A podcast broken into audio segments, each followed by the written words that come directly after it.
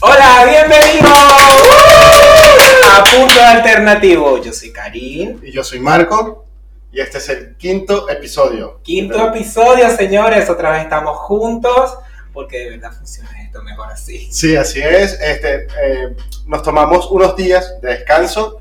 Merecido descanso. Había mucho trabajo, señores. Para recargar las baterías. Y así nos extrañan también porque... Este, Claro. Nos hacemos extrañar. Claro, muchos de, de mis escuchas me dijeron, ¿cuándo vas a sacar el, el quinto capítulo? Y yo, bueno, ya estamos trabajando en ello, así que por favor denos unos tiempitos, pero ya hoy pudimos por fin Claro. hacer este quinto Así que capítulo. próximamente este, en sus plataformas Bueno, claro, ¿cuáles son las plataformas? Bien, tenemos este, nuestro canal de YouTube, Punto Alternativo. Tenemos también este, en Spot- Spotify, Apple Podcast, Google Podcast. Este, nos pueden encontrar allí. Y en nuestra página web, puntoalternativo.com. Porque tenemos página web, señores, somos una gente seria. Tenemos página web y bueno, ahí pueden acceder a cada capítulo.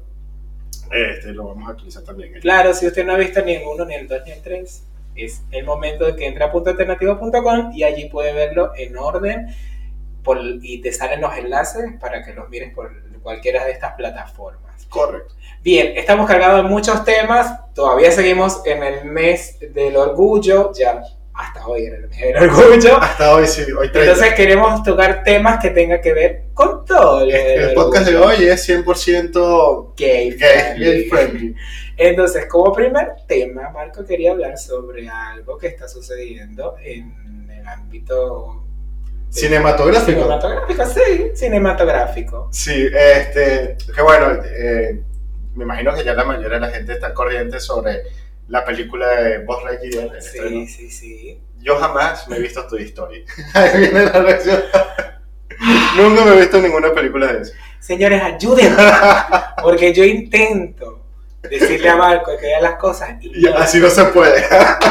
Sé que tú me digas que no viste tu historia, es como que no veas, no sé, novelas en tu vida, no hayas visto, no sé, Harry Sí. Potter. Harry Claro. Potter, sí. Sí, sí, sí, sí. sí. Bueno, es, es un comienzo. Estoy salado. Ujú. Bueno, este, la verdad, bueno, igual, a, a pesar de que nunca he visto Toy Story, sé de qué se trata la trama, todo lo demás. Eh, pero lo que llamó atención de esta película en particular es que parece que hay una escena donde se besan dos mujeres. Sí. Es Ah. una de las protagonistas, de hecho. Ah, sí, ok.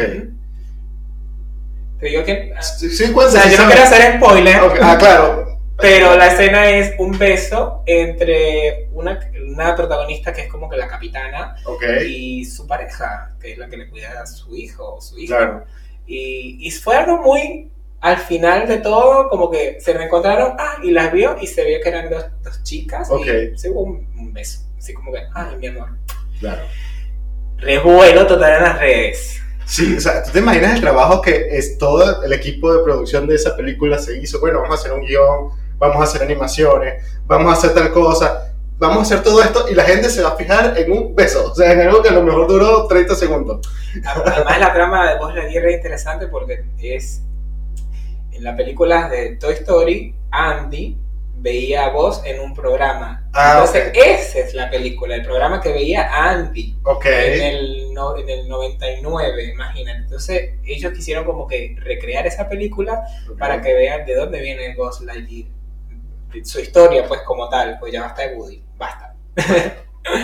Claro, entonces bueno, eh, eso generó muchos comentarios eh, este, positivos, negativos, se parcializaron porque parece que todo el mundo a- ahora en estos días tiene que estar o a favor o en contra, o sea, no hay, no hay puntos medios, o, o- o quiero u odio, o sea, ¿Qué tú piensas que Disney quiso hacer?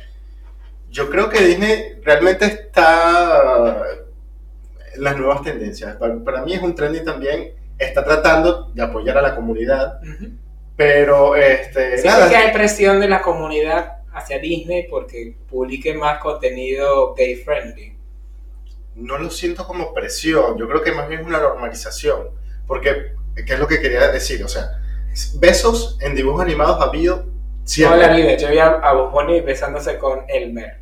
En- o está La Cenicienta, o está Blancanieves, todas esas películas, Para los que vivimos en Latinoamérica, vimos mucho anime Candy Candy, Candy, Candy, todo el mundo. es Sailor Moon, Sailor donde Moon. Se, había, se veía unas Sailor que eran como transvestis transvestis Exacto. o transexuales como tal, porque eran chicos y cuando se transformaban en guerreros eran chicas. Claro. Y estaba Caballeros del Zodiaco, que era como un soft, Era muy gay. era muy, un gay muy soft, o sea, porque había carajos que literalmente se identificaban como mujeres Claro, está show, y claro. sí. ya, y de hecho, la traducción que le dieron en muchos países, a, por lo menos a Sean, era de mujer, para mujer. evitar ese, ese como que... Bueno, de hecho en Netflix, Conflicto. cuando sacaron, porque reeditaron Caballeros del Zodiaco, sí, la como pusieron una mujer.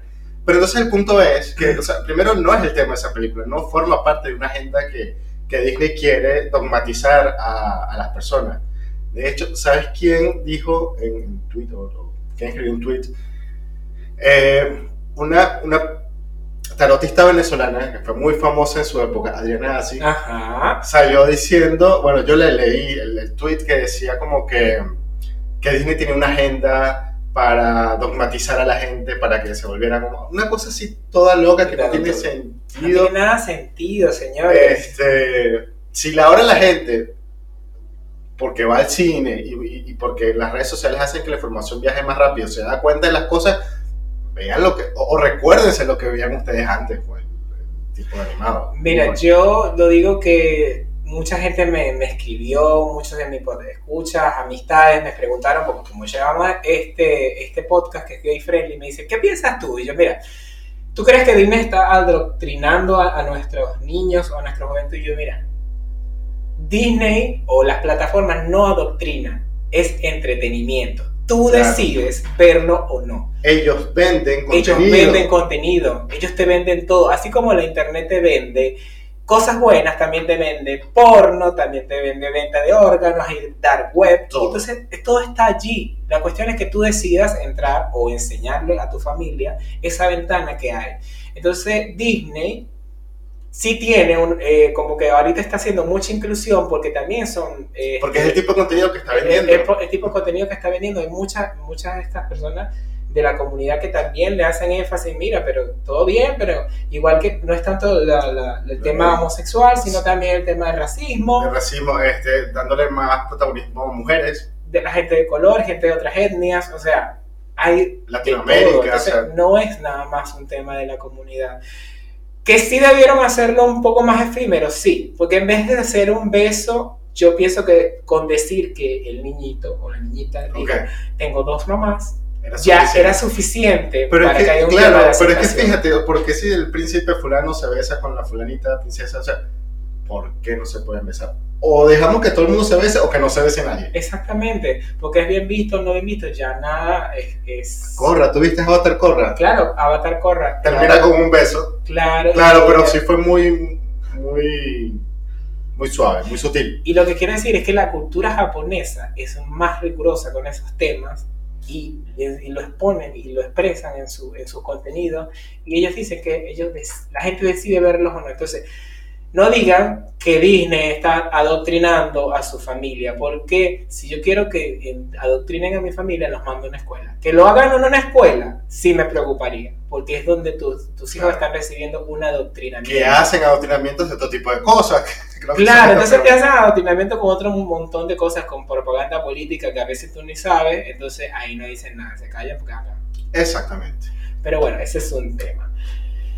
Otro tema que iba a tocar ya que estamos hablando de, de Sí, sí, toda sí, esta ya, comunidad este era sobre que este mes hubo muchas marchas sobre el orgullo. Les Claro. habíamos comentado en el podcast anterior que se iban a estar realizando un poco de marchas.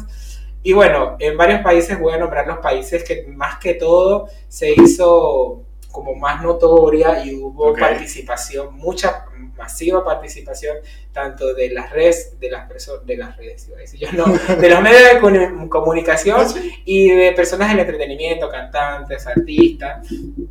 Este, la, la que más me, me sorprendió eh, fue la de Chile, porque se supone que en Chile como el tema homosexual, me estuvo comentando un, un compañero que hace podcast en Chile, eh, es un poco todavía ahí, ahí. Ok. Sí, es ahí, ahí. O sea, hay muchas que no lo ven. Pero en Santiago de Chile se hizo el sábado 25 de junio eh, a las 2 de la tarde en la Plaza Baquedano y que fue muy bastante, o sea, mucha gente, Mucha gente muy concurrida ok. y eh, marcó muchos avances sobre la diversidad trans y que fue eh, tras la asunción de este nuevo presidente que se llama Boric.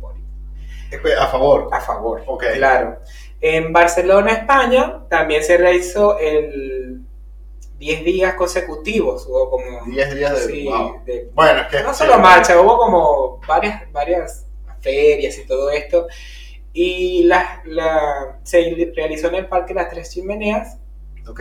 a, a partir de las 8 de la mañana, donde todo el mundo iba y tenían eh, Claro. la, la consigna, porque cada marcha tiene una consigna. La consigna de la de, de la de España era la visibilidad es esencial para naturalizar y crear referentes. Claro. Bien. En Madrid se realizó también el 9, eh, no, se va a realizar el 9 de julio y su tema va a ser eh, visibilidad, orgullo y resiliencia. Ok. Eh, eso va a ser en la, la Plaza Carlos V y termina en la Plaza Carlos Colón. Luego tenemos en México, que México, wow. sí, México también. Sí, que México es demasiado pro gay, me encanta. Sí, bueno, no lo, no, lo, había- no lo había pensado de esa forma, porque siempre el, el- el- el- lo que se... Que el macho mero en México. Claro, sí, no, sí, pero en México ya está un poco más normal el tema del orgullo. y Entonces, eh, la consigna de la marcha en México es las calles son nuestras. Ok, Por una universidad libre de odio, violencia y de machismo. Bien. En San Francisco, en Estados Unidos, eh, es como que la mayor marcha que se hace. Claro, eh, sí, se hizo el 26 de junio a partir de las 3 de la tarde, de las 10 de la mañana, perdón, entre Bell Street y Market. Y terminó en, en la calle 8, que es donde, Claro. donde lo latino. Y, y se fue mucha gente y fueron muchos artistas, yo vi más o menos. y Entonces estuvo al pelo, me encantó. Sí. Y la última, que es la de New York, que es, si se acuerdan del podcast pasado que les hablé, Claro. donde partió esta, em, fue el 26 de junio también, y hubo figuras muy importantes como Punky Jackson, eh, Dominic Morgan, Chase Traje, que son, No conozco a ninguno de ellos. son personas de- del, del mundo gay que, son, Ok. que han hecho, han sido realizados por los medios. artistas. Son artistas, Ok. modelos, este, actores, actrices y Bien. todo eso. Y en Argentina, o sea, aquí no se ha hecho la marcha. Aquí lo que se ha hecho fue la Semana del Orgullo, que Claro. hace el gobierno, y es como que hace cosas culturales, hablan sobre temas, eh, abordan la problemática con las personas, más que todo Claro. que ellos están haciendo énfasis a, los- a la, a la comunidad trans, Sí. a la inclusión. Y la marcha como tal, porque como aquí hay mucho frío, Exacto, que eso lo explicamos en, en el podcast. Claro. Bueno, en el podcast. La- bueno, la- me incluyo igual. la marcha va a ser el 6 de noviembre. 6 de No, noviembre. el 6 de noviembre fue el año pasado, perdón. Está entre el 6 de noviembre y el 6 de diciembre. O sea, no Igual sí, todavía falta tiempo como para... Dependiendo cómo esté el clima, porque el creo que se maneja más es como esté el clima en ese momento, de que no haya lluvia, que esté un sol. Como cuando hacemos el podcast, lo hacemos cuando tengamos ganas. Entonces así se va. Sí, pero nosotros lo hacemos llueve, llueve, truene o relámpago. Eso sí es verdad, sí. Por lo menos hoy hace frío. Exacto. Y bueno, eso por el tema de las marchas. ¿Vos tenés otro tema? Sí, sí, este, relacionado a eso este, y de lo que estabas hablando de las consignas, es importante saber un poco el, el por qué todavía es necesario eh, este, la aceptación de la sociedad. Eh, por lo que habíamos conversado en el podcast anterior, eh, cuando se inició la, la- la movida de la marcha en, fue en Nueva York, la primera Sí. que fue en el año 1969, eso, eso- eso ve- venía más que todo por un tema de, eh, de discriminación. Para mí se me hace que para, e- para la época era más que todo de algo eh, eclesiástico, algo social también, Sí. este, pero, Eh, se dominaba mucho por eso. por, sí, sí, Sí, era muy conservador. y yo quiero hoy, o sea, explicar un poco eh, o hacer un pequeño resumen histórico de uno de los hitos más importantes que, que- que fue relacionado con, con el tema de, de la comunidad, que fue este, el, el síndrome de inmuno- inmunodeficiencia adquirida. Inmunodeficiencia adquirida. el SIDA, claro. VIH. Claro, el VIH es el virus este, y el síndrome este, fue el, como se le conoció en, en su época.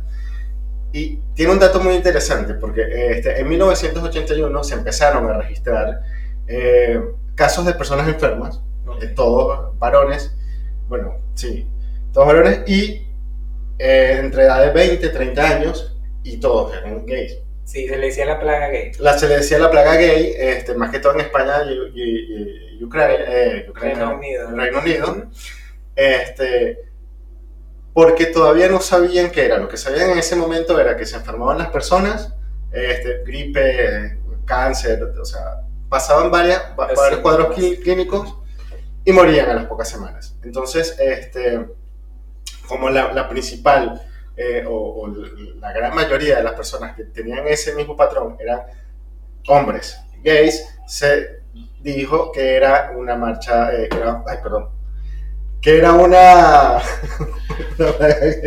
Concéntrate, bebé, sí, concéntrate. sí, sí, sí. Sí, es que el tema es un poco fuerte, sí. Es un poco fuerte. Sí, sí, entonces que respire y exponga. Bueno, una de las cosas que había en 1981, de lo que estaban pensando este, sobre ese tema, era que posiblemente una de las causas era el popper, el uso del popper.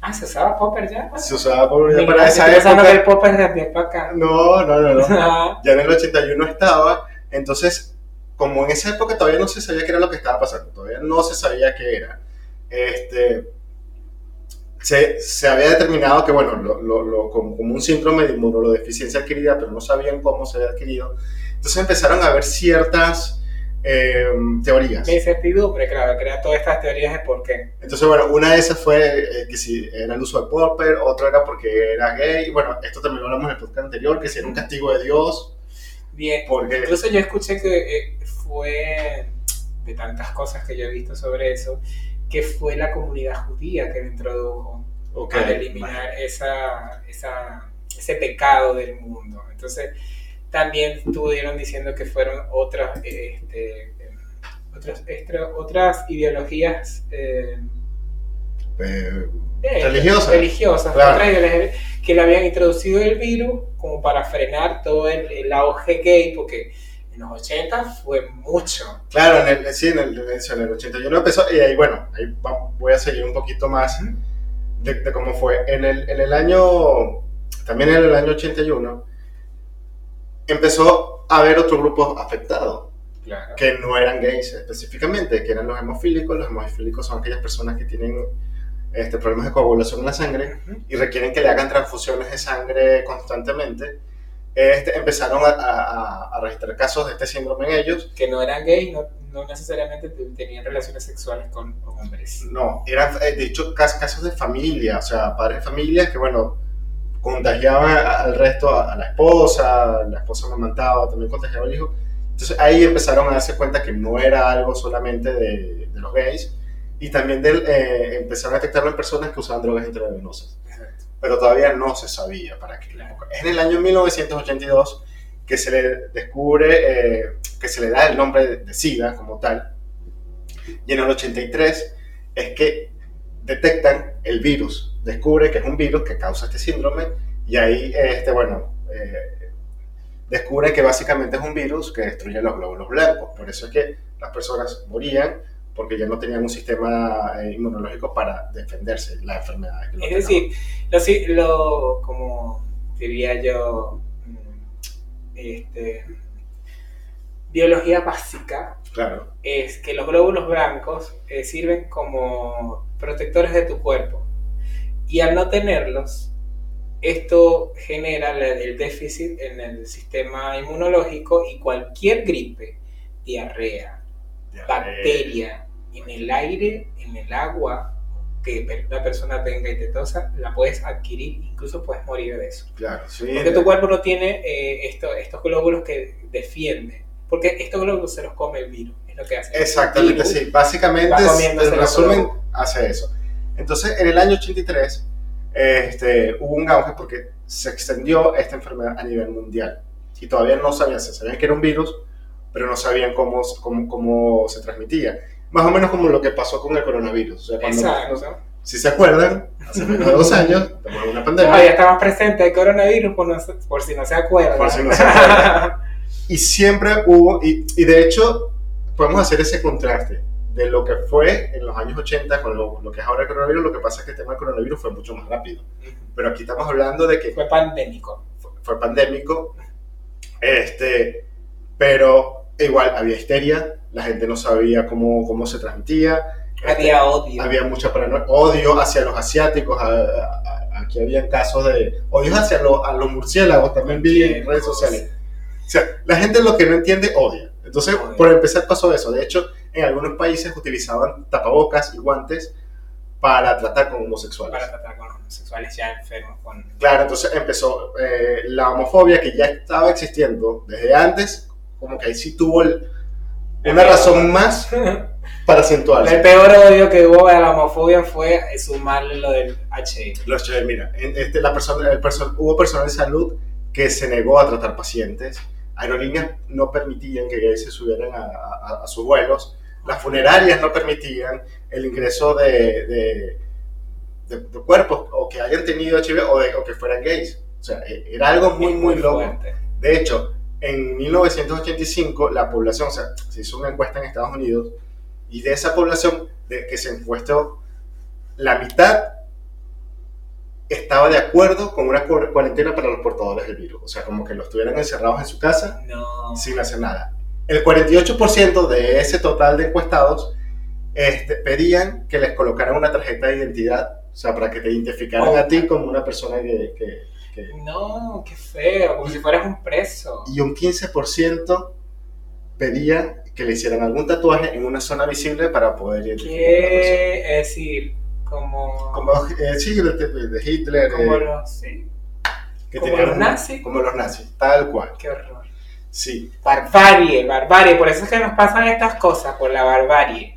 porque la gente no entiende, entonces lo que la gente no entiende le teme. Y el temor hace tomar muy malas decisiones. Exactamente. Este, de hecho, en, el, en este año se dice que fue la primera vez que se detectó algo tan rápido de, de una nueva enfermedad.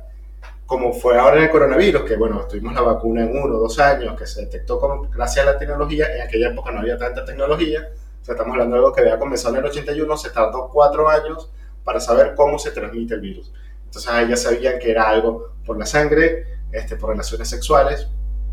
Eh, y también, si mal no recuerdo, eran de las madres cuando montaban los bebés. Claro. Entonces ya por lo menos sabían cómo se transmitía. Era por fluidos de, de los cuerpos. Por fluidos, claro. Es, más concentración era la sangre. sí, tal. tal, eh, sí, de- esos fueron lo- los, resultados que fueron llegando para la tecnología que tenían en la época. Imagínate, hace 36 años. O sea, eso, eso nos da un poco a entender cómo surgió todo esto, toda la histeria que había en ese momento, eh, de por qué también en algunos países, sobre todo en Latinoamérica, el ser gay este, será como que por default que asumían que tú tenías algo, una Te enfermedad estigmatizaba. y te estigmatizaban. Ujú. De hecho, este, para el año 1986 ya habían 77.523 fallecidos. por- Uf, un por el montón. mucha gente. Y de hecho, en ese mismo año, el presidente de Estados Unidos, Ronald Reagan, este, plantea no permitirle el ingreso a Estados Unidos, ni, ni en carácter de extranjeros, ni de migrantes, a personas que estuvieran portadores del virus. Cualquiera, Dios mío, cualquiera. Sí, sí, de hecho, él lo dijo, y me vi ese extracto que, que- que el tipo lo dijo, y ahí mismo la gente que estaba presente lo buchó. Sí, bien. Es que Así como que, es algo inhumano lo que hace. de que Lo que dijo es inhumano. es inhumano. A raíz de eso, en ese mismo año, el año que yo nací, el 86, este, el 86, Como viejo la amigo. Sí. la comunidad se empieza a organizar. Ya habíamos visto que desde el año 69 la, la- la comunidad LGTB y plus, No, no era nada. Era No era nada de era LGBT. en ese momento, claro, pero eh, este, en vista de que no había apoyo gubernamental, de que había mucha gente que se estaba muriendo, de que había mucha discriminación, más todavía, la misma comunidad se empezó a organizar para hacer marchas, para hacer peticiones, para exigir derechos, alguna ley o algo, también para que aprobaran presupuestos para hacer estas investigaciones pero no había nada, o sea, el, el- el- el gobierno sabía que existía la enfermedad, pero ni siquiera como que le prestaban atención porque para ellos no era algo Prioritario. prioritario. Porque era una tercera, un tercer- terceras personas, o sea, era un grupo, un pequeño grupo. Un pequeño grupo en ese momento. Quiero hacer un, un acote acá. Si usted quiere ver un poco más de esto, porque hay una película que te lo explica tan crudamente y tan bonitamente cómo fue el, el- el comienzo del VIH en los 80 y cómo terminó como para los 90 y algo, hay una película que se llama A Normal Heart o Un Corazón Normal, Ok. que te habla sobre una relación de dos chicos gay y durante esto y todo lo que pasa, está Julia Roberts como, que es como la doctora de investigación Ok. y ustedes vean lo crudo, porque la, la película te muestra lo crudo que fue ese momento para las personas con VIH. Y la otra es eh, Voyeurs Dallas Club, el club de, de los des- desvalidos, Ok. que, que también estuvo Jared Leto Ok. y estuvo otro McConaughey, Matthew McConaughey, eh, que también hablan de eso, pero de la visión eh, hetero, porque le pasó fue a un hetero cuando empezó el tema de la, del VIH y cómo este tuvo que hacer un montón de cosas para por lo menos recibir eh, las primeras, como dirían, las primeras medicinas para tratar, que eran Claro. todo retrovirales, Y vitaminas y experimentar. Entonces, en ese momento no dejaban pasar ninguna tipo de medicamento porque había una ley X, entonces eso se trata, esas dos películas se las recomiendo. Hay una que no sé el nombre y la tengo que buscar y la buscaré y después se la recomendaré. Que sé que trabaja el. Se me olvidó su nombre, el que hace Sheldon en Big Bang Eh, Theory. esa es la que te digo. Ah, ok. Ah, Se sí, llama A Normal Heart. sí. A lo mejor esa. Yo vi a él en una entrevista hablando de esa película. Lloras. Lloras, lloras. Porque es. Lloras y fuerte. lloras también. Es muy fuerte. Él es un- el- uno de los protagonistas y. y como te digo, en la película él como que no sufre de esto porque él es uno de la comunidad eh, asexual. O sea, él no, no tenía relaciones con nadie, pero era gay. Y tenía muchos amigos. Y tenía muchas gays, entonces los perdí a todos. Entonces, en el, en el último, el, el último funeral, él dijo, pasé de, de hacer fiesta todos los, los fines de semana a, a ir a un velorio todos los fines de semana. Sí. Es muy fuerte. Sí, porque fue- se convirtió en una cuestión de salud pública y murió mucha gente, pero nadie le daba importancia porque era un grupo muy reducido. En el año 87, este, la comunidad eh, empezó a tejer o, o a coser una colcha gigante que la, la pusieron en el National Mall de Washington. Era una colcha enorme que era del tamaño casi que de, de un estadio de fútbol la colcha tenía unos parchecitos y era cada parche representaba el nombre de una persona que había fallecido por el HIV. Eso fue algo muy icónico. Este, de hecho, en ese año mismo muere Liberace Ujú. y fue como que la primera figura pública eh, en, en morir de la, de la enfermedad y ahí fue cuando empezaron a darse cuenta que, bueno, que también ricos famosos están sufriendo de eso.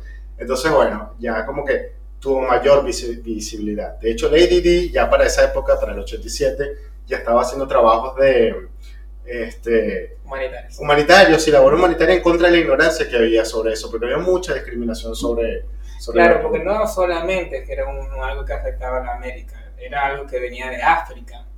Y en África no se veía en todo el mundo porque era más que todo pueblos rurales de donde salió la enfermedad. Sí, Ah, no sabía que había, se había originado en África. Sí, se originó en África, en realidad es por el VIH viene de los monos. Bueno, una de las teorías realmente. Claro, es está así una de las teorías porque con- el con- virus lo tienen los chim- algunos chimpancés. Claro, sí. Es como eh, la bacteria cochina Claro, del cerdo, sí. que dice que, ah, que la- comer cerdo te puede alojar una bacteria en el cerebro. Bueno, no todos los cerdos lo tienen, es el cerdo que tenga Eh, la y bacteria. como el lactosuplasmosis, que el gato y todo eso. Tal cual, o sea, es- virus zoonótico, que eso también creo que hablamos en algún momento. Sí. no. Ujú. Bueno, este, y ahí vamos llegando a, a los años 90. Este, hay un caso de un chico, un adolescente que se llama Ryan White, que era un niño que era hemofílico, le hicieron una transfusión y bueno, o sea, Horrible se contagió. historia. Yo no me la vi completa, o sea, sé, que eh, el chico también lo, lo vi dando unas declaraciones y era muy triste porque decía que dice, inventan cosas de mí, como por ejemplo que yo voy, orino en los baños públicos, que toco a la gente para Que contagiar. lo habían violado. Habían dicho que lo habían violado y es un niño. Él incluso habló. En el, en el- ¿Cómo se dice? En el Congreso. Ok, Él claro, tuvo sí, sí, Una que audiencia en el. Congreso y él habló sobre su problema y acorde a lo que él pasó. Y después, luego que se murió, pero nada. Exactamente, cuando él se muere en el año 90, que crean, eh, crean esta ley, la ley Ryan White, que fue como que la primera ley en Estados Unidos para este, empezar a, a encargarse de este problema de salud pública. Luego, en el año 91, muere Freddie Mercury, que también era otra figura este, muy conocida. Tenía tiempo con la enfermedad. Y esto como que ya la gente empieza como que a darse más, eh, en el mundo entero, como que a decir, ah, bueno, ya le está pasando a varias gente. O sea, le pasa a Pedro Pérez, la gente ni se da cuenta. Pero cuando empieza a pasar en gente famosa, es que sí, es, empiezan a caer es, no sé, la moral humana que, que cuando le pasa a alguien que es muy querido por todos, entonces, ah, sí, qué tragedia. Era tan bueno. Se murió el vecino de la esquina que no, ni hola te decía, ah, bueno, se murió. Exactamente. Entonces, no. Entonces, en el año 91, en los premios Oscar, este, empezaron a hacer una campaña de, de apoyo o, de visibilidad también, que empezaron a utilizar el lacito rojo entonces, ah, de ahí fue. De ahí fue, sí. Ay, mira. Y bueno, fue en el, en el año 95, o sea, ya vamos terminando, ya nos vamos acercando a, a, los 90. Bueno, estamos en los 90, de hecho. En el año 95 hay un otro hito, porque el H eh, o el síndrome de deficiencia adquirida era la primera causa de muerte para personas entre 24, entre 25 y 44 años. O sea, no estamos hablando de obesidad, no estamos hablando de ataques cardíacos, estamos hablando de eso, o sea, para el año 95. Recién en el año 2005 es que empieza a bajar la curva de este, muertes por esta enfermedad. Recién en el 2005. ¿Y por qué es? Bueno, por las medicinas, por las campañas de, de, Había protección, porque todas estas marchas empezaron a, a, tener como que sus pequeños frutos. Eh, y bueno, fueron, fueron cambiando un poco la conciencia, este, pero igual nunca es suficiente cuidarse, nunca es suficiente este, hacer más investigaciones, sobre todo ahora que está el tema de, del coronavirus, de la vacuna del coronavirus. Todos los avances que se hicieron sirven también para estos avances contra una vacuna. De hecho, ya la hay. Sí, este, recién a mí, a mí me llegó al correo, no sé, nunca, yo no me escribí nada de eso, pero me llegó a mi correo personal sobre si quería este, ser parte del estudio para la aplicación de la, de la primera vacuna contra el HIV. Era un estudio que lo hicieron en varios países, se hizo a tantas, tres mil y pico de personas. Okay. Yo sigo un chico en TikTok que lo está haciendo, está en España, okay. y él todavía tiene un proceso, es un proceso por donde están, que le dan partes de la dosis cada tantos meses y en esos meses tiene que decir que él experimenta, si le da fiebre, si le da esto, o sea, todos los efectos secundarios. Fue, fue el mismo proceso, es el mismo proceso que, le, que pasó con la vacuna de... Cualquiera de las enfermedades de estas pandémicas que hacen. Con la, sí, con la vacuna de, del coronavirus, lo que pasa es que como lo del coronavirus fue algo muy masivo, entonces todos se abocaron allí y si todo el mundo quería, sí, sí, también había, también había, venga, también habían intereses económicos porque todas las farmacéuticas salieron así como que, bueno, si yo hago la primera vacuna, el cualquier gobierno del mundo me va a comprar a mí. Soy el dueño del mundo. Soy el dueño del mundo.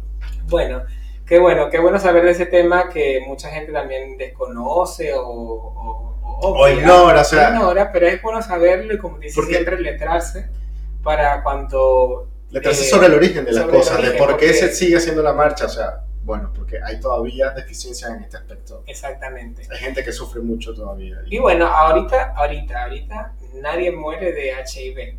O sea, de SIDA es muy poca, muchísima poca la cantidad de gente que muere porque ya hay un tratamiento que te permite vivir los años que tú quieras mientras tú te mediques, incluso puedes tener una vida normal, es decir, una vida en pareja con personas que no tengan el virus sin contagiarla, porque esto ahora depende de una carga viral donde tanto porcentaje de carga viral y la tienes baja, eres indetectable y, eres intransmisible. Es decir, puedes tener una, se puede tener una vida plena. Se tiene una vida plena normal. Lo que necesita la gente es saber que cuando te encuentres en una situación con una persona que sea positivo, y sea indetectable, no seas una cuestión de rechazo, que es lo que hacían antes. No, caigas en el año 80. No caigas en el año 80. Es una persona con. Esa persona necesita más bien un apoyo de que hablen, de que. Ya, si tú quieres tener algo o no con él, es meramente tuyo, pero hay maneras de dirigirse porque también es un ser humano. Es una persona, tanto una persona Normal. de carne y hueso como todos. Es como si le dijeras a una persona morena, mira negro, de lo último. Claro, o sea, sí.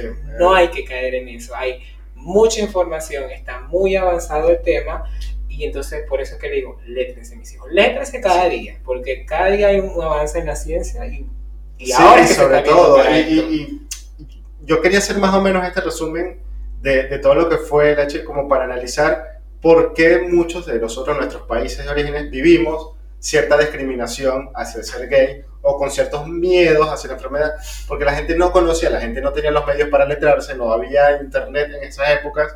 Entonces, incluso no había planes de la, en la educación que te hablaban, te hablaban sobre qué era, pero no te hablaban de eh, hay avances, no se contagia así. Entonces uno, vive con, uno vivía con ese miedo, o mucha gente vive con ese miedo de la desinformación, porque si vives con desinformación, vives con miedo, de que yo no puedo estar o cerca o tocar o hacer cualquier cosa con una persona que tenga cualquier tipo de enfermedad porque desconozco su origen y de que si se puede transmitir nada más con el hecho de tocar. No, señores.